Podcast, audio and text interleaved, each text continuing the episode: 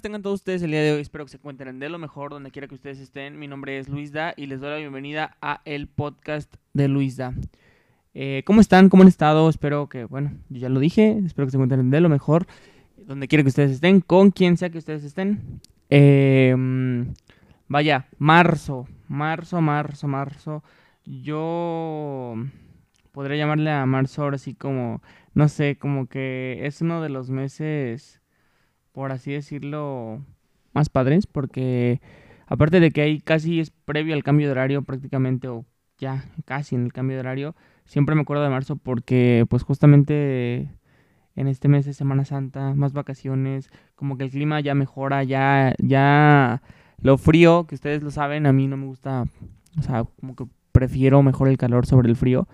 Igual yo sé que va a haber gente que va a estar en desacuerdo conmigo, lo entiendo pero pues no lo comparto, ¿va? Eh, la, no sé, como que siempre he pensado que el calor es mucho mejor, como que un día soleado da más, o sea, no sé, como que otra actitud, no tan deprimente y tan triste como un día eh, lluvioso o nublado.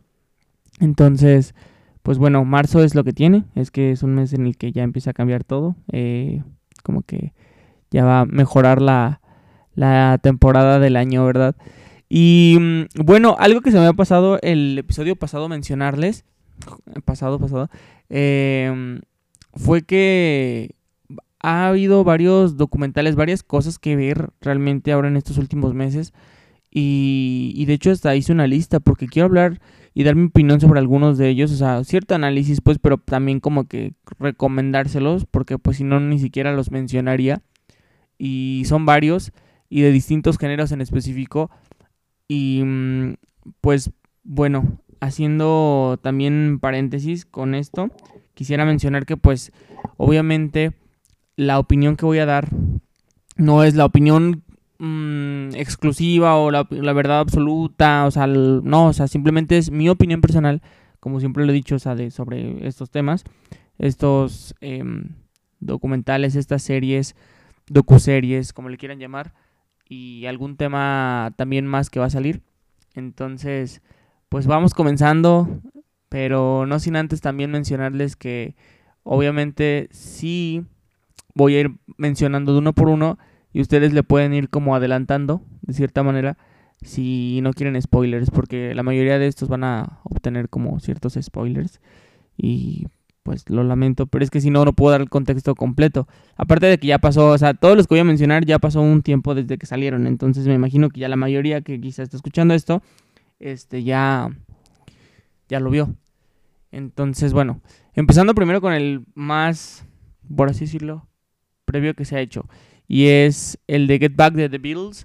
Este documental, muchísimos, bueno, es que es docuserie, por así decirlo, muchísimos de los fans de The Beatles, y ustedes saben que yo soy fan, fan, Em, desde hace ya tiempo, o sea, no es como de que, ah, desde los 60, pues todavía ni siquiera había nacido, pero desde un tiempo para acá, pues, o sea, sí como que de un tiempo me refiero, tampoco no gran cosa, o sea, desde el 2009, 2008 prácticamente que, desde que, no, 2009 justamente cuando conocí a esta increíble banda, empecé a, pues ustedes saben que soy como muy, muy dado de conocer datos, curiosos, historia, biografía y toda esa parte de la discografía de, de las bandas, entonces, y de los artistas que, de los cuales yo soy fan. Entonces, pues bueno, yo cuando vi el tráiler de este documental que se iba a hacer, o sea, bueno, docuserie, eh, pues se me hizo muy interesante porque iban a, o sea, en sí el tema principal eran unas grabaciones de las recording sessions, o sea, en el estudio de Abbey Road del último, no, del penúltimo álbum prácticamente de The Beatles, el cual fue pues Let It Be.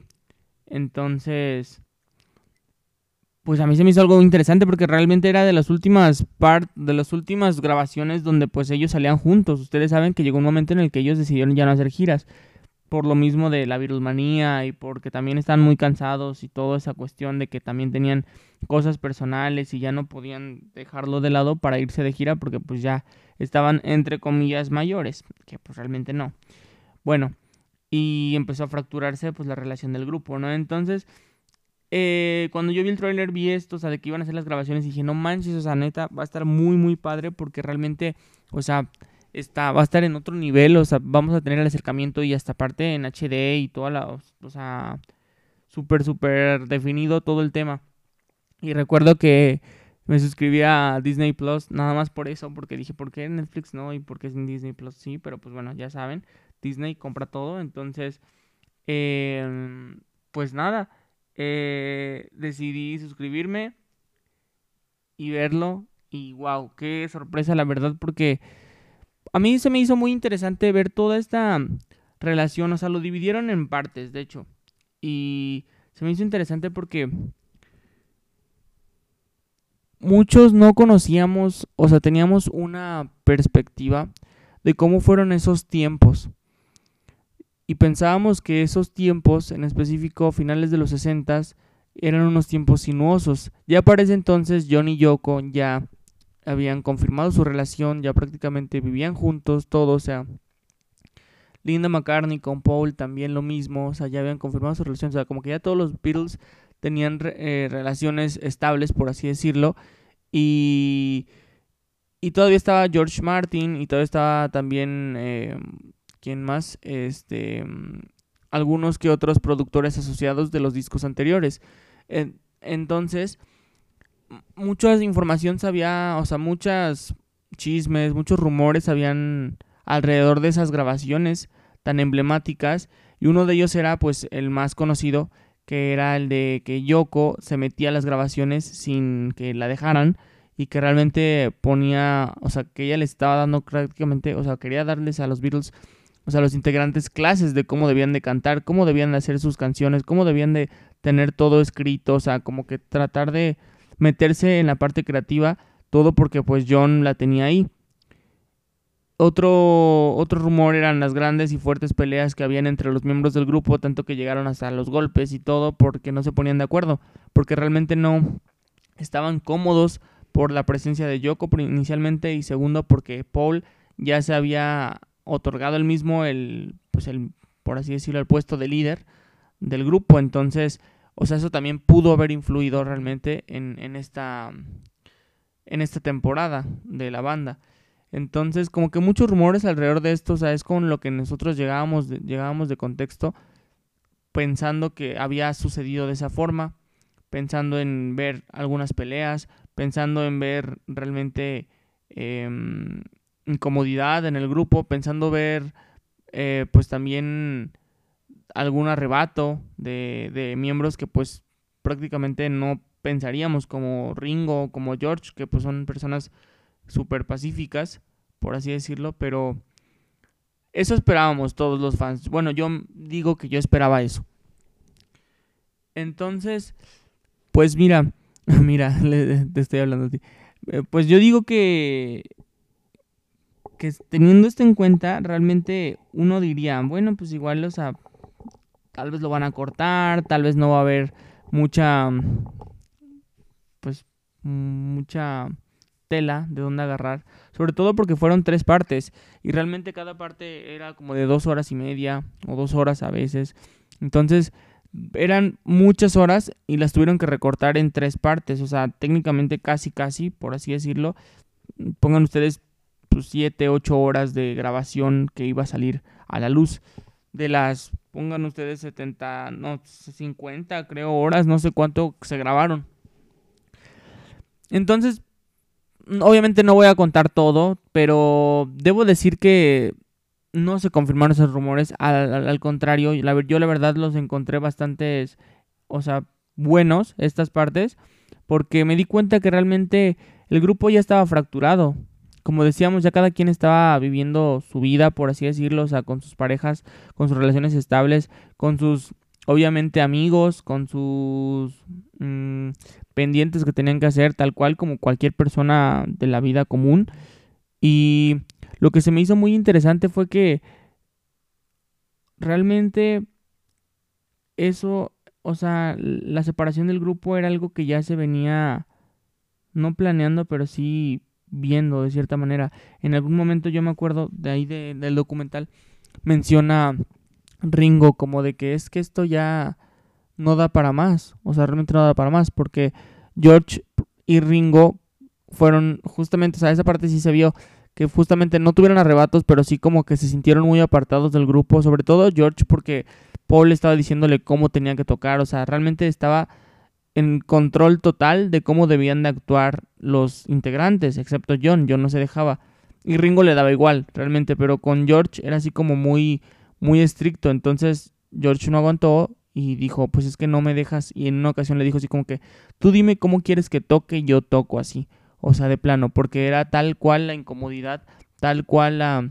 la mm, el clima tan, tan raro, pues, de que ellos se encontraban para esto, debo mencionar que antes de, de estas, em, de estos conflictos que tuvieron, eh, oh, se pusieron en un, estuvieron en una laguna prácticamente de, falta de creatividad.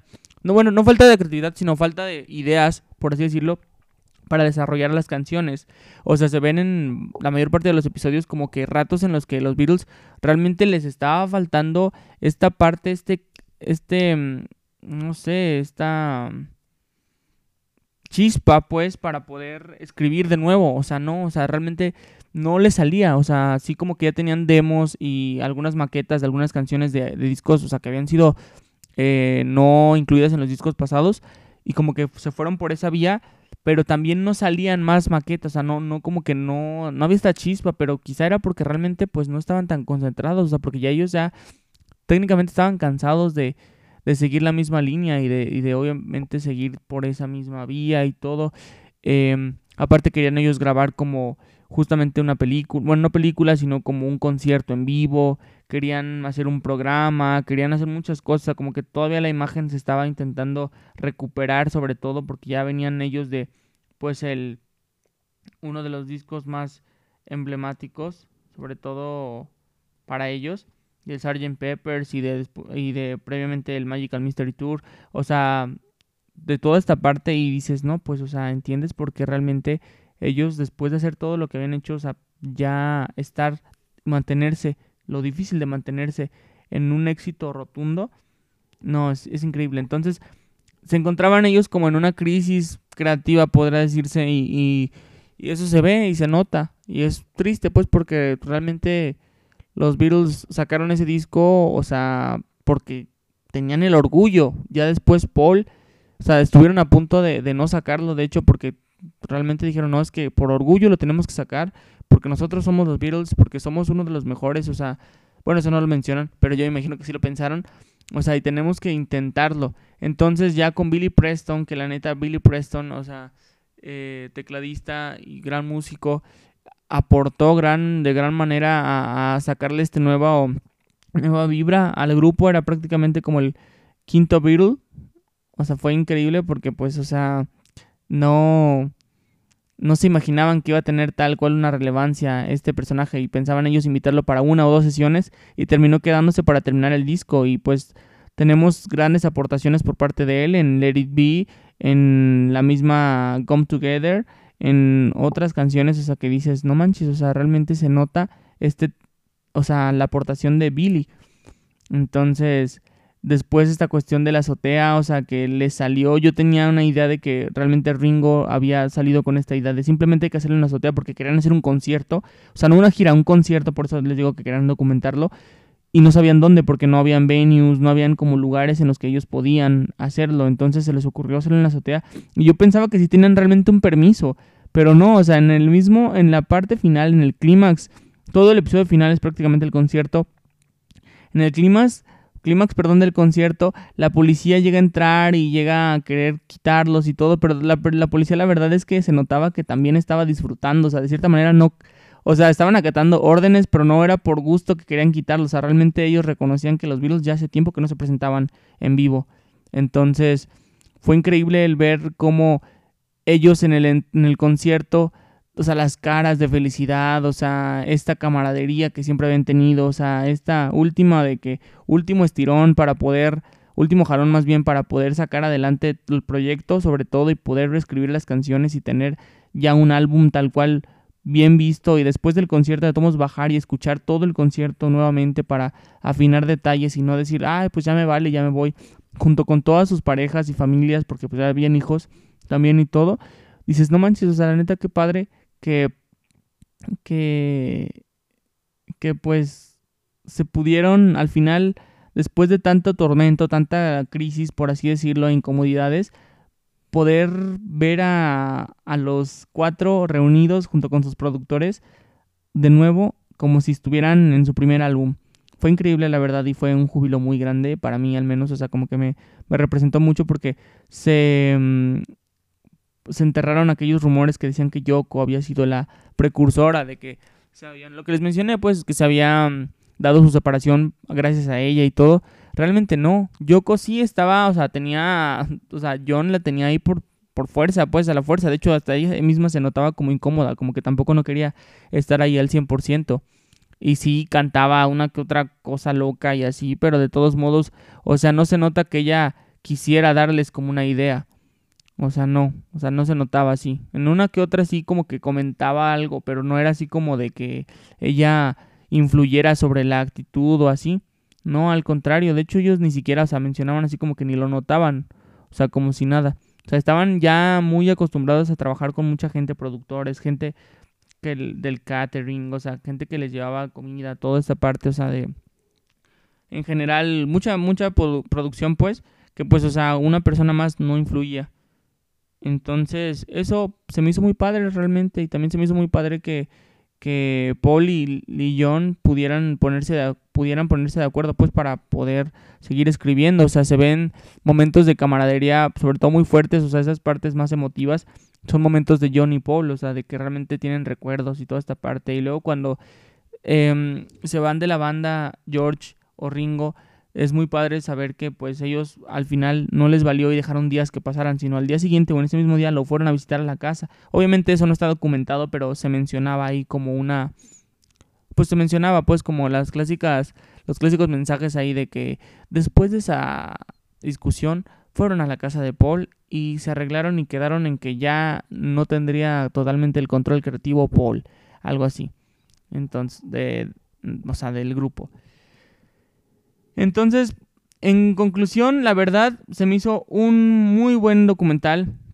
Una buena docuserie, la verdad, muy, muy memorable. Si eres fan de los Beatles, o sea, te va a gustar muchísimo. Y si no eres fan, también, porque realmente yo creo que todos nos podemos, o sea, todos los grupos en general y gente que pues le guste la música y sepa de la buena música, va a reconocer que, que todos los grupos tienen etapas. Entonces, esta etapa realmente fue una etapa de reconstrucción, si se podrá decir, porque realmente no fue algo fácil para ellos, por lo que se ve, y pudieron desarrollar un álbum que pues fue muy difícil de sacar y después salió el, el último álbum, el Abbey Road, o sea, realmente ya por también pues por sacar todas las maquetas que habían hecho a lo largo de los años, entonces a mí me alegró muchísimo el haber visto, o sea, ya se veía fracturada la relación, o sea, era algo que pues se veía venir, eh, como todos los conocedores de los Beatles saben, o sea, pues, el hecho de la muerte de Brian Epstein fue algo muy duro que les pegó a todos los integrantes y sobre todo por la razón por la cual hubo este, hubo este deceso de, de este representante. Desde ahí ellos decidieron pues llevar a cabo su todo su manejo personal, o sea, no, no contratar a alguien más. Sí se lo pensaron, de hecho ahí hacen hasta mención de, de el manager de los Rolling Stones, y otros grupos famosos de la época que tuvo Lennon y Paul este, reuniones con él y que lo veían así como realmente un crack para el manejo de, de, artistas, pero al final ellos decidieron pues realmente, o sea, no, que ellos tenían que seguir por su misma vía. Y como digo, o sea, realmente sí se nota pues porque Brian era como el guía de ellos, el que estuvo desde el principio y que después a partir del deceso como que cada uno perdió un poquito el rumbo, o sea, como que ya no hubo esta organización y como que el hecho de que ahora uno de los integrantes se quedara de líder, no solamente creativo, sino también líder absoluto, entre comillas, porque realmente Paul se lo atribuyó él solo, o sea, no fue así como, como que todos se lo dejaron, sino él se lo atribuyó él solo, pero porque nadie quería ser el líder en ese momento, o sea, como que cada quien estaba viviendo su momento de vida personal. Y, y se me hizo muy interesante, la verdad. Esas buenas cosas, pues, como digo, o sea, que realmente se, se mm, desclasificaran estas cintas y que se pudiera, pues, como si estuvieras viendo el concierto realmente, o sea, muy padre, toda la producción y así. hay gente que se está quejando porque pues mencionan que, que el álbum de el álbum, el, hay otro documental que es el de Anthology, creo, o el mismo, creo que se llama Let It Be, y que son como las mismas cintas pero más alargadas, y que ese sí es el que vale la pena. Yo realmente, o sea, a mí se me hizo muy cómodo y muy, o sea, yo al principio pensaba que eran muy pocas horas de grabación, pero realmente hay momentos en los que sí se siente como que muy redundante, porque pues, o sea, igual también, como les digo, esta crisis creativa de que pues no sale, entonces repitiendo la misma canción varias veces y todo, como que muy redundante, pero a todos modos se disfruta, o sea, es algo bastante, mmm, como lo digo, disfrutable. Si eres fan, te lo recomiendo muchísimo que lo veas porque vas a tener un banquete de, de imágenes que si eres fan o si eres persona mayor, tu papá lo veía, lo que sea, va a haber mucha nostalgia y vas a lograr comprender sobre todo e identificarte con estas crisis que luego no solamente los grupos o los artistas, sino también a veces a las personas llegan a pasar. Em, y bueno, que al final de todo salen las cosas. Con constancia y con trabajo, claro está, pero de todos modos siempre teniendo la visión de que lo vas a lograr. Y eso fue lo, lo interesante. Entonces, se les recomiendo. Esa es una recomendación de todas. Esa es la más, eh, por así decirlo, la primera que quiero hacer. Eh, después vamos al... Voy a ir en el orden que lo fui viendo, ¿va? Después vi el Angel de Angel. Angel, ya les he explicado, creo, no sé si se los mencioné. Angel es un artista eh, de, eh, belga, o sea, artista que viene de Bélgica. Y de hecho se llama Arm Angel, iba a decir Armele, Angel Roselyn, no, Angel Josephine Aime Van Leiken, que ella pues bueno, viene de una familia de famosos.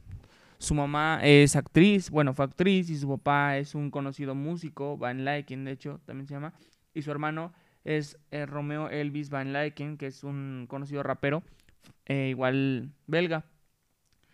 Entonces yo, yo me acuerdo que Angel yo la conocí eh, por una, creo que fue por el Colors, por esta página de, bueno, por esta casa productora, o sea, de como tipo Tiny Desks, pero no, no es un Tiny Desk, es otra cosa. O sea, es como una, pues sí, una sesión en sí, más personal.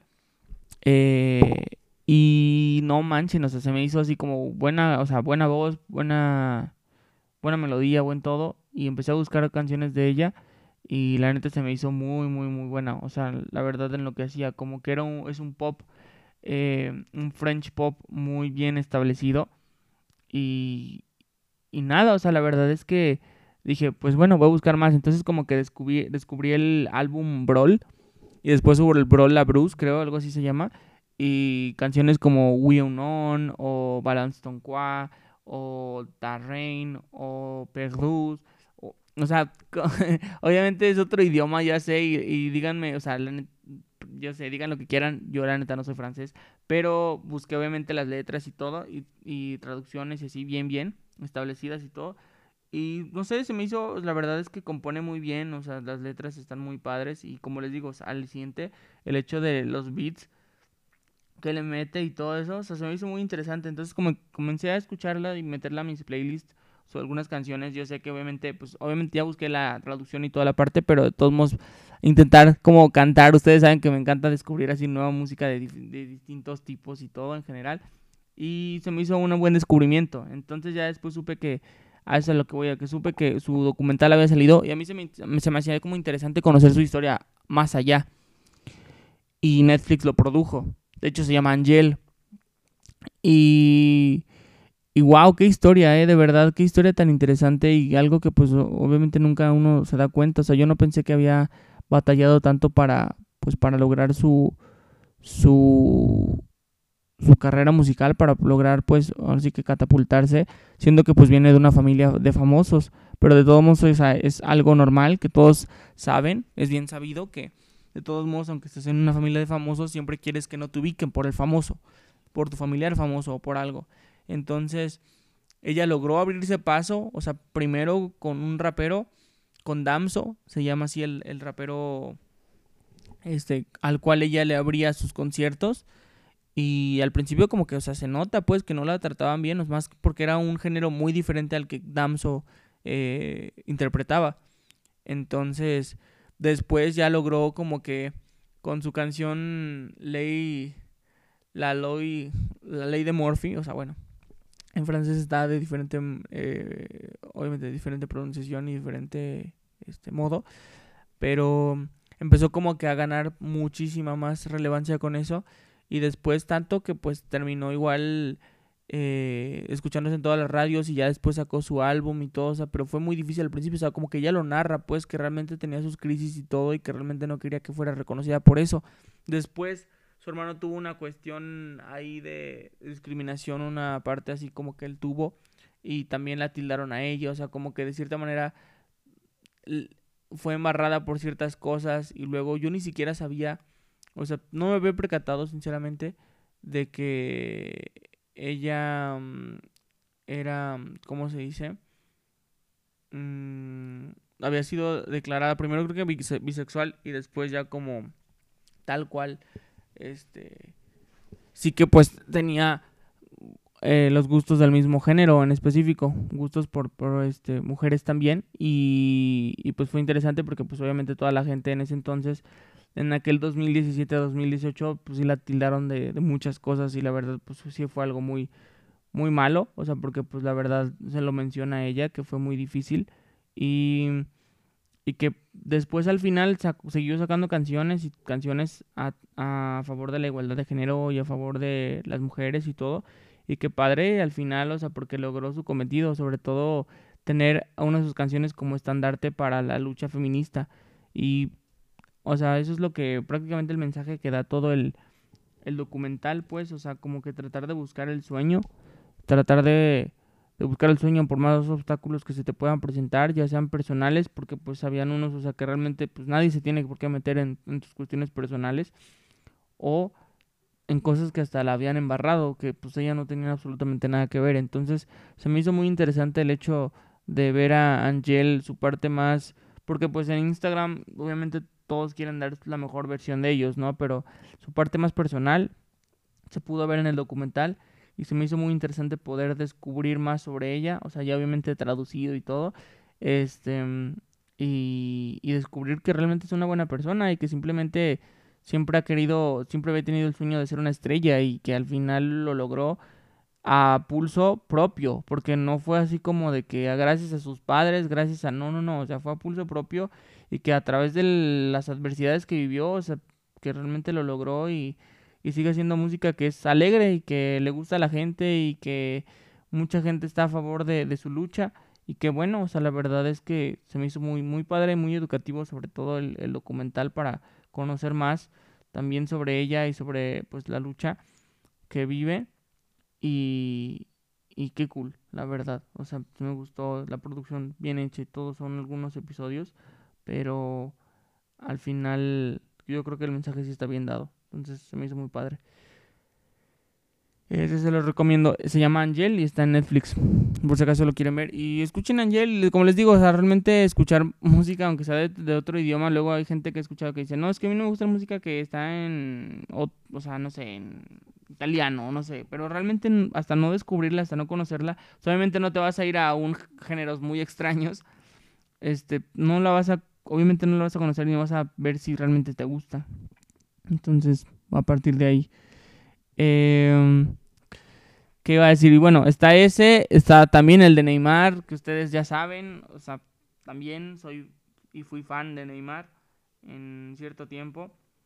Y justamente siempre había pensado yo que se iba a hacer una película o se iba a hacer un documental de su vida y que estaría muy padre ver todas así como las etapas que tuvo este jugador a lo largo de su vida y cómo sus decisiones en ocasiones llegaron a perjudicarlo demasiado, entonces se me hacía muy interesante pues verle esta perspectiva contada por él y contada por la gente que lo conocía de cómo realmente él había sido en esos tiempos. Porque ustedes lo saben pues, o sea, yo realmente sí como que me pone a ver videos de mejores jugadas y todo y los partidos y así, o sea, fan pues, al final de todo. Y y pues yo pensaba así como de que no manches, pues la, la, o sea, ya más o menos sabía medio su historia y que le había pasado muy duro, pues, pero dije, no, pues igual en algún momento va a salir un documental. Entonces, ahora este año salió el de Neymar, em, el rey del caos o algo así de caos, el inicio del caos o algo así. Y justamente este título salió porque él decía que siempre para que todos salga mejor y así debe de haber, al principio siempre hay caos y después ya llega la calma. Entonces, caos se refería a él con que pues obviamente no siempre ha sido bien visto por la prensa, por la gente, todo lo que él hace. Se veía como un caos. Hace esta analogía con Batman, de que es el rey del caos a veces, o sea que para que existiera Batman primero existió caos, entonces él se, se pues sí se interpreta como si fuera Batman. Y pues echan ahí como la historia de, de cómo desde la ciudad, eh, desde su pueblito, desde donde nació, desde Mogidas Cruces hasta pues llegar a, a, París, ¿no? O sea, cómo fue todo su camino y su trayectoria. Y bueno, menciona obviamente la parte de cuando estuvo en el Santos, cuando estuvo pues en la selección menor, después en los Olímpicos, toda esa parte y pues la prensa como lo tildaba, todos sus partidos, todas sus jugadas, o sea, algunas jugadas realmente, y ya después en Barcelona y por último en París. Y que pues siempre está buscando pues tratar de ser feliz, o sea, porque pues a él lo hace feliz es, jugar fútbol, demostrar su habilidad, alegrar a la gente con algunas jugadas, con algo que él hace, porque pues para él representaba muchísimo, sobre todo Romario en su tiempo, cuando él hacía jugadas que eran increíbles y decía, no, es que de verdad él transmite alegría y que pues obviamente él quería darle al pueblo brasileño también alegrías, entonces que por eso mismo siempre ha tratado de jugar con alegría, con osadía y alegría, que era su lema hasta cierto tiempo. Y ya, y pues bueno, o sea, para no hacerlo largo, pues todos ya sabemos la y conocemos la historia de Neymar, o sea, ya a partir de que llegó a Barcelona. A mí me hubiera gustado muchísimo más, o sea, esto sí se me hizo un documental muy corto, realmente se me hizo muy, muy corto porque me hubiera gustado muchísimo más que, se ahondara en la parte donde estuvo en Santos.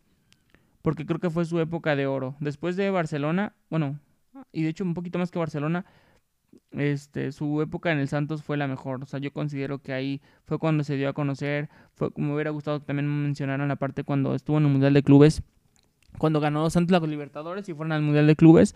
Y conoció a Messi y que estuvo con Guardiola. Y que según esto está el rumor de que le dijo a Guardiola al oído que él quería ir a Barcelona y todo. Entonces, o sea, se me hizo falta, o sea, sí me hicieron falta esas imágenes y esos, eh, sobre todo, eh, testimonios de su director técnico en Santos y de gente, pues, que lo conocía ahí en Brasil, o sea, sí mencionaron algunas que otras. Y no sé, o sea, tengo un problema y un conflicto con este documental porque pienso que sale de manera excesiva el papá de Neymar. O sea, sí está bien, tiene que ver en la formación de él y de su carácter y todo, pero me parece que es más como una, o sea, que este documental fue como un comercial para el Instituto Neymar, Neymar Jr. y para el papá de Neymar de cómo supuestamente hizo que su hijo desde abajo llegara hasta donde está. Y pues realmente él no lo hizo, o sea, el que lo hizo pues fue Neymar por sus atributos, o sea, al fin y al cabo el papá no estaba jugando. O sea, sí le enseñó y todo, pero al fin y al cabo Neymar obtuvo su, su estilo propio. Entonces, pues esta cuestión del manejo por parte del padre a mí se me hace algo, o sea, que lo mencionen hasta excesivamente, se me hace algo injusto para Neymar y para pues, los fans, porque realmente no queremos conocer tanto la parte del papá de Neymar, porque él quiere tildar de que realmente Neymar siempre ha sido el, de, el que toma las decisiones, que el papá simplemente nada más las acata. Y es al contrario, o sea, se nota luego, luego, hasta Neymar en una escena lo dice, que no sé si lo pusieron a propósito, pero dice así como que todo lo que tú dices yo lo hago. Y mencionan también que pues en algún momento que estuvo en París no se sentía a gusto y que quiso regresar a Barcelona, pero que pues al final el papá supuestamente quería que regresara Neymar a Barcelona para que su hijo fuera feliz, pero que Neymar al final dijo que no, que lo iba a tomar como un reto y que realmente iba a quedarse porque él quería. Sí, claro, seguramente, seguramente fue Neymar el que dijo que no quería regresar, siendo que el papá se lleva una comisión prácticamente del 30% de todo lo que Neymar hace. Entonces, o sea, no, no, no entiendo pues la necesidad de ponerlo tanto tiempo. Y, y mucha entrevista y muchas cosas. O sea, me, me hubiera gustado muchísimo más testimonios de compañeros del Santos, compañeros de la selección. O sea, sí, sí mencionan a compañeros solamente de Barcelona y del París y todo, pero no sé, como que me hubiera gustado más este Neymar más personal. O sea, que platicara más cosas. La parte del mundial lo ven, o sea, como que muy por encima. O sea, realmente también no.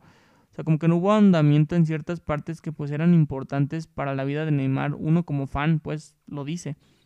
O sea, lo de la Libertadores, o sea, lo del Mundial de Clubes, lo de la Confederaciones, que fue antes de que se fuera a Barcelona realmente, que jugó una Confederaciones increíble en el 2013.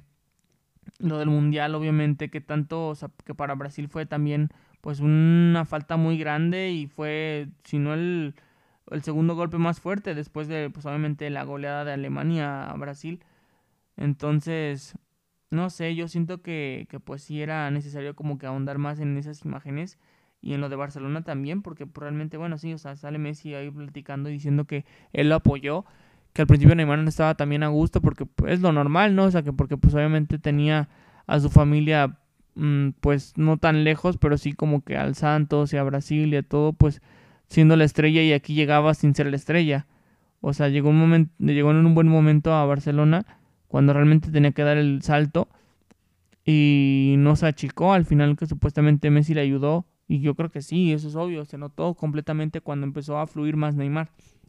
Entonces, pues qué padre, la verdad, a mí se me hace muy, muy, muy bueno que también mencionen estos testimonios, o sea, eso es de lo más rescatable del documental, pero lo que no, pues ya lo mencioné, o sea, que faltan imágenes y sobre todo que pues se nota que es como un poquito un comercial para la marca, posicionar la marca de Neymar. Lo normal, ¿no? Netflix al final, eh, Netflix siendo Netflix al final de todo.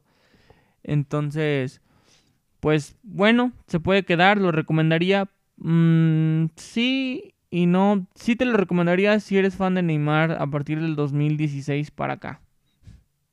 O 2014 todavía.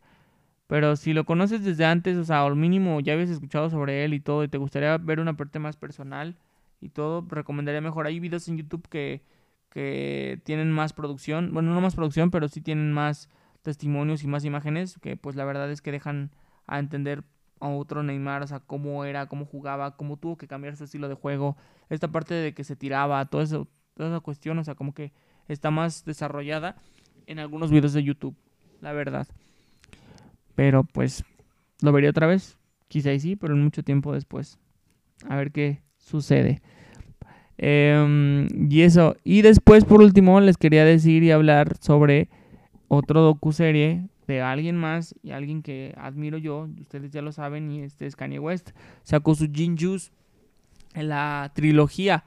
También 13 episodios de una hora y media cada uno en el que habla sobre, pues obviamente cómo fue el camino de Kanye para poder lograr y estar donde está realmente y ser reconocido como uno de los mejores productores, que si no casi casi el mejor productor de música, em, rap, hip hop y también en otros géneros de la historia, por así decirlo, la verdad. Ser un GOAT, tal cual. Em, cómo fue todo esto. Y, se me hace muy interesante, o sea, la verdad este me gustó. Se me hizo un poco, o sea, cortado, pero es normal porque, bueno, les doy la explicación. Cudi es un amigo de Kanye que empezó a grabarlo, que él tenía un programa como estas tipo cápsulas que sacan siempre antes de los conciertos y todo este rollo de que preguntan cosas y así en general, como tipo Nardwar, no sé si estén familiarizados con Nardwar, es como un también una persona que pues siempre va como a los conciertos y entrevista a los famosos y toda esa parte, entonces Curi hacía su, su programa de Channel Zero y, y pues entrevistaba a Kanye y también lo conocía y todo y se ubicaban y ya como que él él había confiado en el, en el talento de Kanye West y, siempre lo, alentaba pues a seguir y a dar lo mejor de él.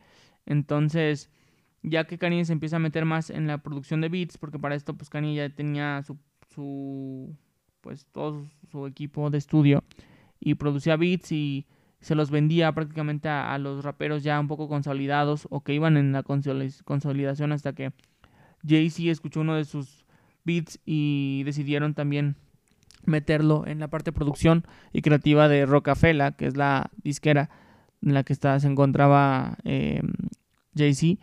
Y ahí empezó, pero Kanye menciona que siempre quiso rapear, siempre quiso rapear, o sea, no quería ser reconocido por ser productor o beatmaker, sino quería ser reconocido como rapero, o sea, ponerlo al nivel de los grandes. Y ya mencionan, o sea, mm, enseñan algunas imágenes de Kanye rapeando y la verdad, o sea, de manera freestyle y no manchen, o sea, súper innato, innata la habilidad que tenía él para poder dar a entender esta parte, o sea, dar a entender ciertas problemáticas sociales y sobre todo, o sea, también hasta cuando era niño también rapeaba y todo, o como que, o sea, tenía como esta facilidad para la improvisación. Entonces después comienza a hacer todos sus sus beats y todo, ya metiéndole también su voz, entonces como que lo manda, pero fue un camino muy sinuoso para él realmente, el poder dar a entender que pues él quería ser rapero, porque no lo tomaban en serio y eso es algo muy difícil y que muchas personas se pueden sentir identificadas, no solamente en, la, en el mundo de la música, sino en otros, en otros aspectos. Entonces, después logró tener ya la validación de personajes muy importantes como Pharrell, como el mismo Jay-Z, como Jamie Foxx, como, o sea, como gente pues ya muy reconocida también en el, en el medio del hip hop y pudo sacar su álbum de College Dropout después de que pues tuvo hay una, una cuestión de que pues chocó, ya eso se sabe y que le reconstruyeron por así decirlo, no reconstruyeron pero sí estabilizaron la mandíbula porque se había partido, entonces hizo la canción Through the Wire y a partir de ahí hizo el video con su dinero y pudo ser tomado en serio porque pues la verdad es que fue un boom. Y a partir de ahí, bueno, la, la la temática del documental va pues, obviamente alrededor de Kanye y de las opiniones sobre todo pues de los demás raperos ya consolidados y tomando como pilar del todo el documental a su madre a Donda West a Donda West o sea la, la influencia que tuvo sobre sobre Kanye en su mejor versión y que pues a Kanye realmente le hizo bastante falta a su mamá y, hasta el momento todavía lo sigue diciendo y por eso le dedicó el Donda 1 y el Donda 2 porque realmente sigue echando en falta a su madre y se nota, la verdad. Yo no conocía, yo no había visto tantos videos de Donda West. Sí sabía que Kanye la amaba, obviamente, pues como cualquier familiar, pero no sabía que, que había tenido tal cual una influencia muy, muy, muy grande sobre Kanye West. Entonces, se me hizo muy interesante ver esas partes donde la mamá está alentándolo y diciéndole que es el mejor y diciéndole que pues, o sea, que siempre hubiera querido, o sea, siempre hubiera decidido tener al mismo hijo y que la verdad es que él era estaba destinado a ser uno de los más grandes y todo, o como que alentándolo siempre para que él cumpliera sus sueños. Y al contrario, en lugar de decirle, "No, es que nunca vas a ser rapero, mejor ponte a estudiar", porque ella era este académica, realmente era maestra de de inglés y de letras y trabajaba en la Universidad de Chicago y todo y la verdad es que, o sea, fue una persona bastante letrada y que después ya se metió más en la cuestión del manejo de su hijo, pero de todos modos, o sea, siempre le daba una mm, seguridad a Kanye cuando estaba con ella y le daba una libertad increíble. Y cuando la perdió, la verdad es que se nota que sí vino y decayó un poco y decayó un poco mucho, la verdad. Pero de todos modos nos entregó grandes álbumes. Grandes álbumes, o sea, la verdad es que tuvo una introspección y esta habilidad totalmente innata de, de poder crear himnos, no solamente canciones, sino himnos, y que van a ser y seguirán sonando a lo largo de todos los años, y que de todos modos, por más que él y, em, y su equipo, o sea, hagan tonterías, sobre todo él, o sea, en específico, o sea, se quiera postular para presidente, de declaraciones pues, incongruentes, o cuestiones así que pues, no tienen nada que ver con la música, sino con su vida personal, podamos nosotros, sobre todo, o sea, como que el documental da, entender eso, o sea, como de que podamos hacer y apartar al artista de la persona.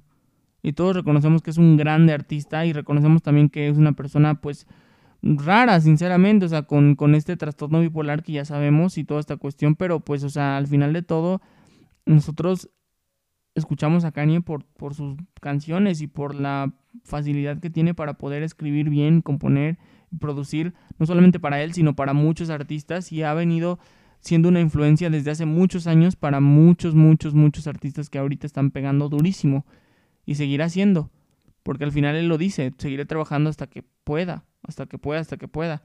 Entonces, fue un, buen documental. Como les decía, eh, está cortado, o sea, hay una parte entre el 2008 hasta el 2012, o sea, que se corta y que hubiera encantado ver esas imágenes de esos años porque fue cuando sacó el My Beautiful Dark Twisted Fantasy, cuando sacó el Graduation, cuando sacó el Jesus, cuando sacó el, el Watch the Throne con Jay-Z. O sea, me hubiera encantado ver esa etapa, cómo fue su, su, su proceso, porque pues ustedes saben, mucho se dice sobre las grabaciones de esos álbumes, o sea, muchos rumores, muchas cuestiones que sucedieron a lo largo de esos años.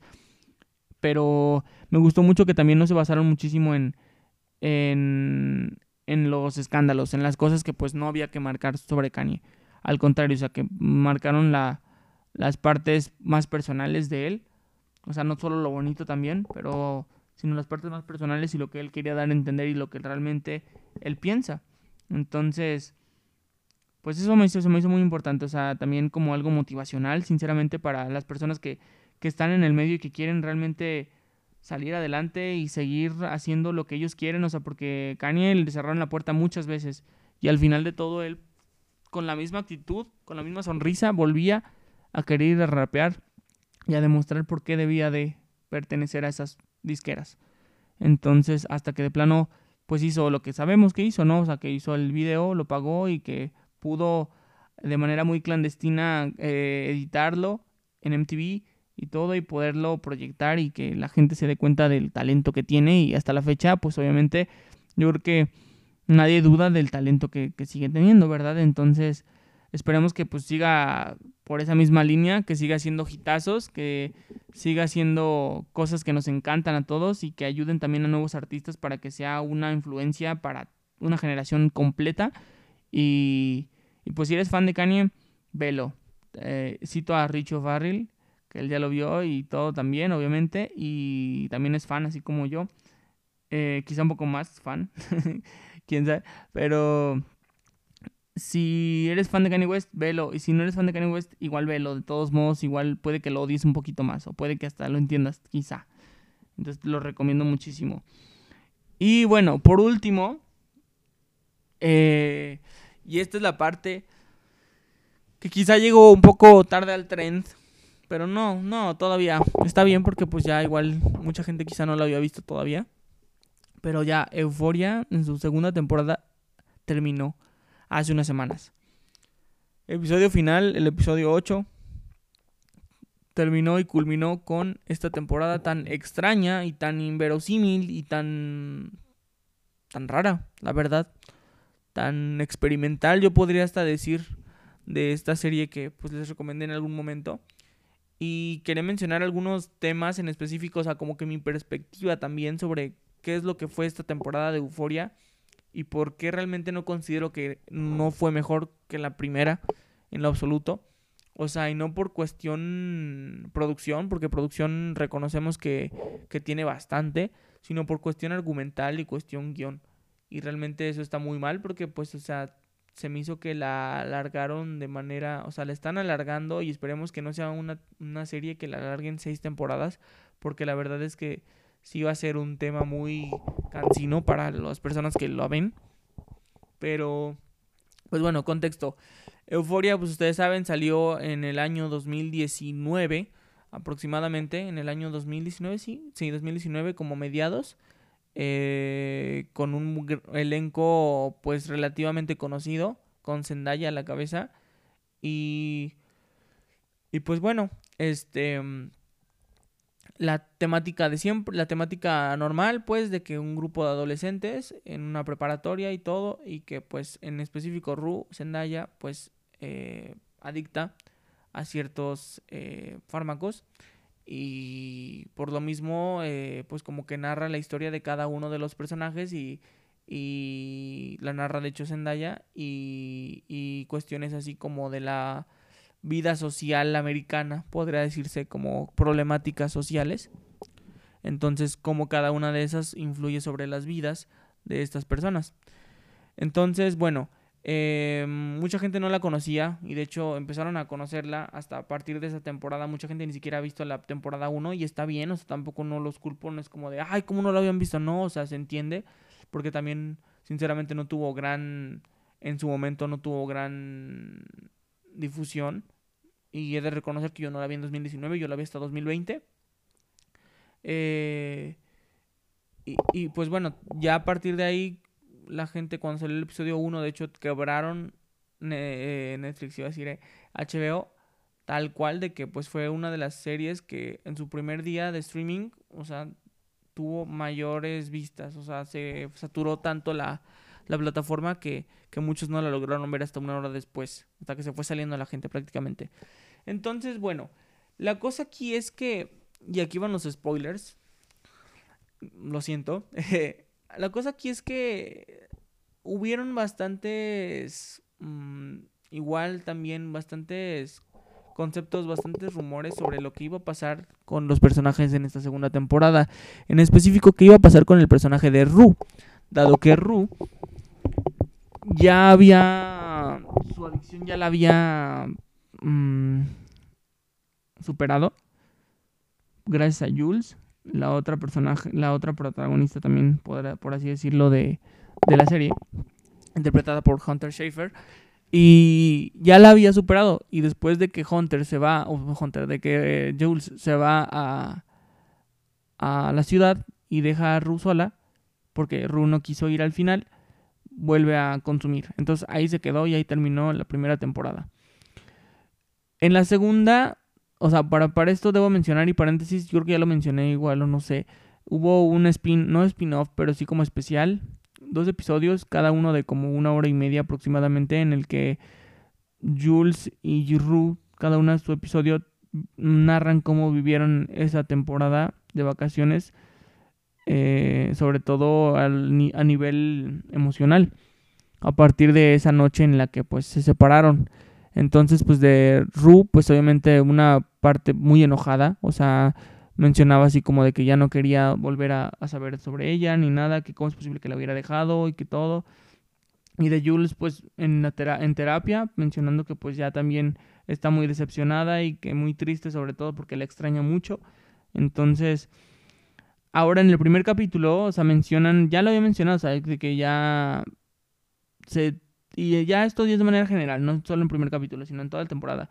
Se tiraron por la borda todo el especial de Jules. O sea, todo lo que dijo Jules ahí se tiró por la borda. O sea, realmente les dio igual. Ya vieron a Jules como un prácticamente objeto. O sea, me refiero de que.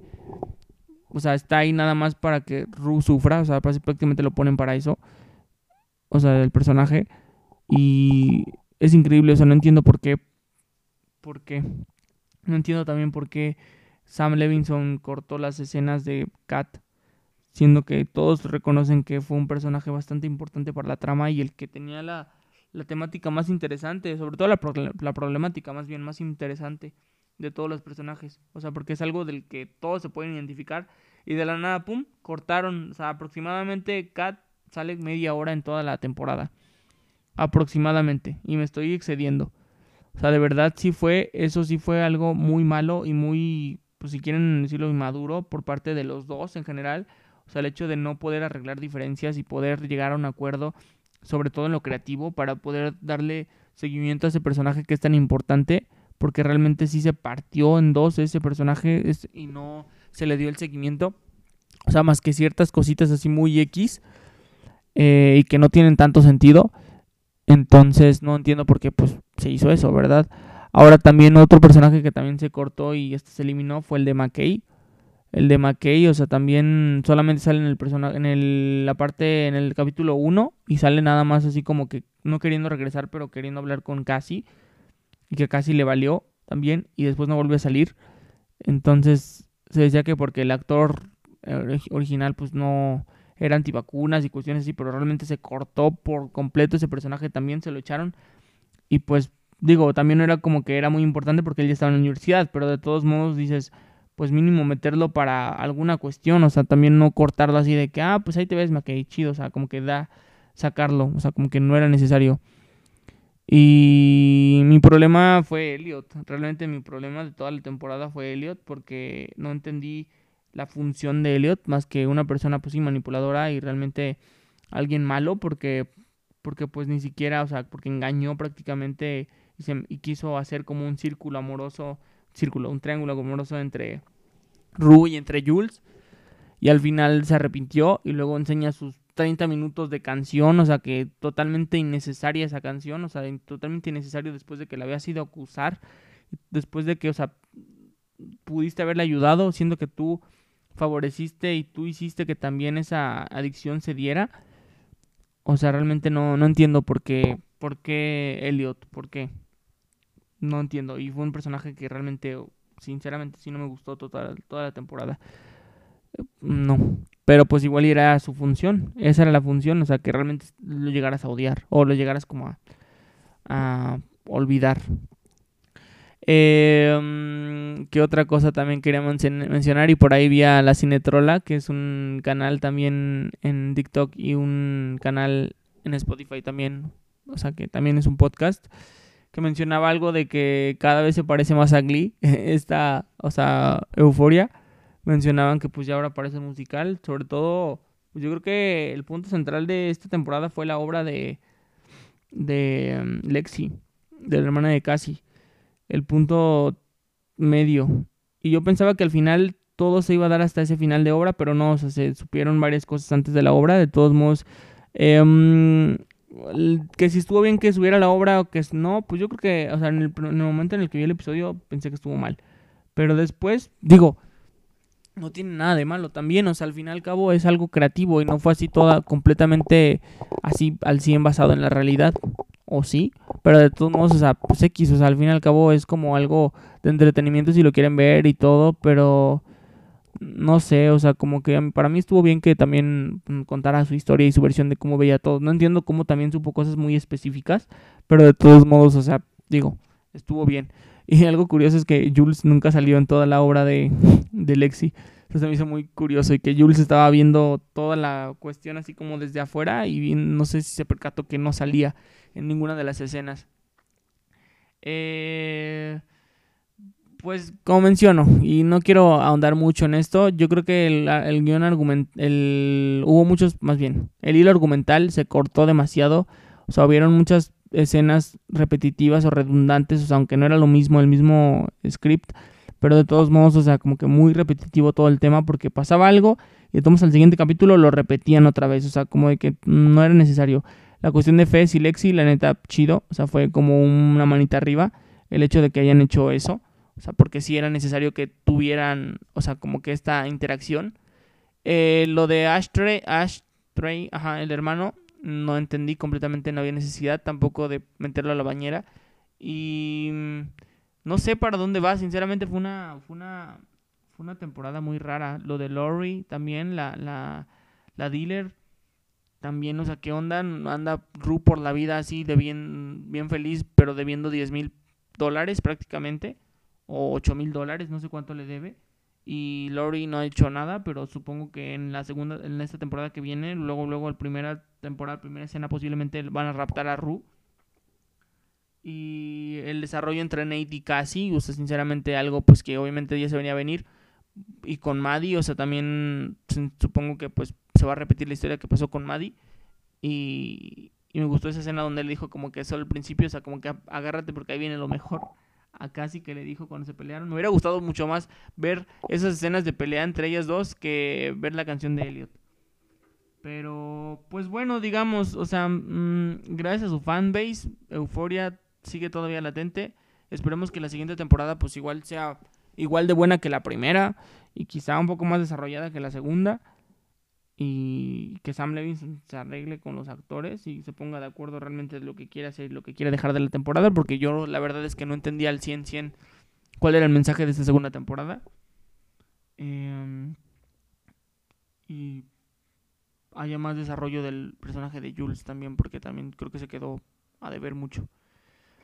Pero bueno, esto fue lo que he pensado sobre lo que he visto, o sea, lo que, pues sí se podrá decir que les recomiendo que chequen y que si ya lo han visto y toman el análisis eh, sincero de este individuo, pues y les funcione o les sirva o lleguen a otra conclusión, súper bien. Em, como les repito, no soy para nada un crítico consolidado ni nada, para nada, simplemente fue su opinión completamente personal y y es todo. No sé, ahora sí fue mucho.